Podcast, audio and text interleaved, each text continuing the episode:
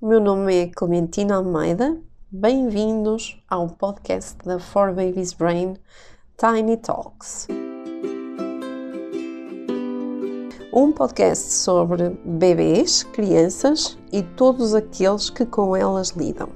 Hoje vamos falar acerca de porque é que é importante as crianças aprenderem a cuidar de si Cuidar de si para um bebê pequenino, para uma criança pequenina, é tão importante ou mais do que o desenvolvimento das suas competências académicas.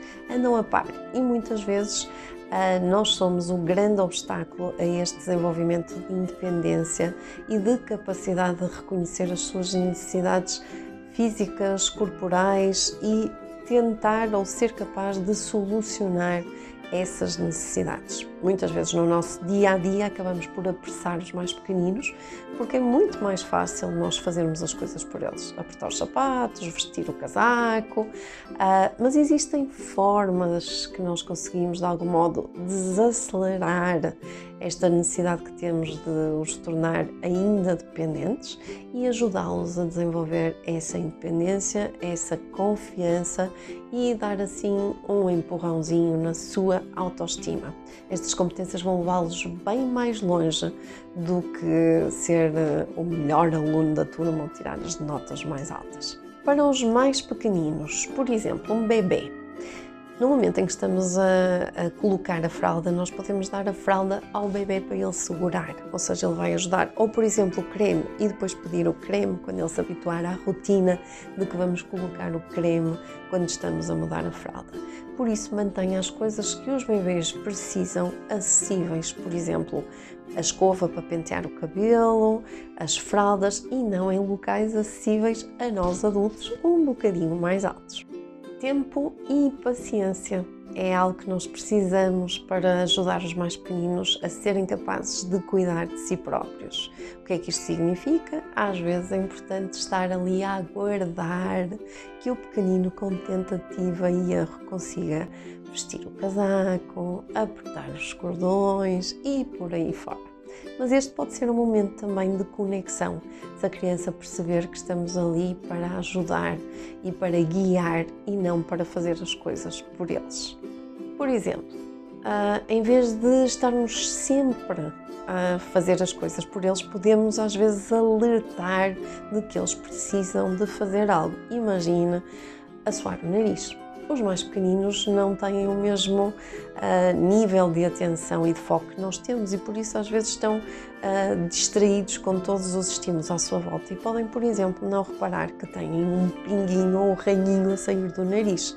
Então, em vez de irmos logo para a situação e pegar um lenço e limpar o nariz ao mais pequenino, nós podemos alertar e dizer: Olha, eu acho que precisas de um lenço porque tem uma ranhoca a sair do nariz e permitir que a criança vá fazendo estas atividades de cuidar de si próprio por si própria.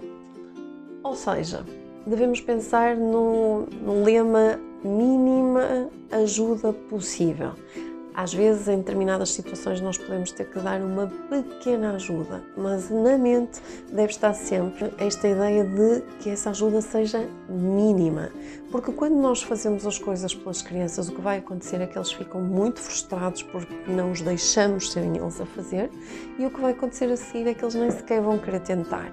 E portanto, vamos diminuir esta capacidade, esta possibilidade de no dia a dia nós termos uh, situações que ajudem a desenvolver esta independência no cuidar de si próprio. Podemos ajudar os bebês a serem capazes de assoar o nariz. Para isto é importante ter um espelho por perto quando estamos a ensinar a soar o nariz.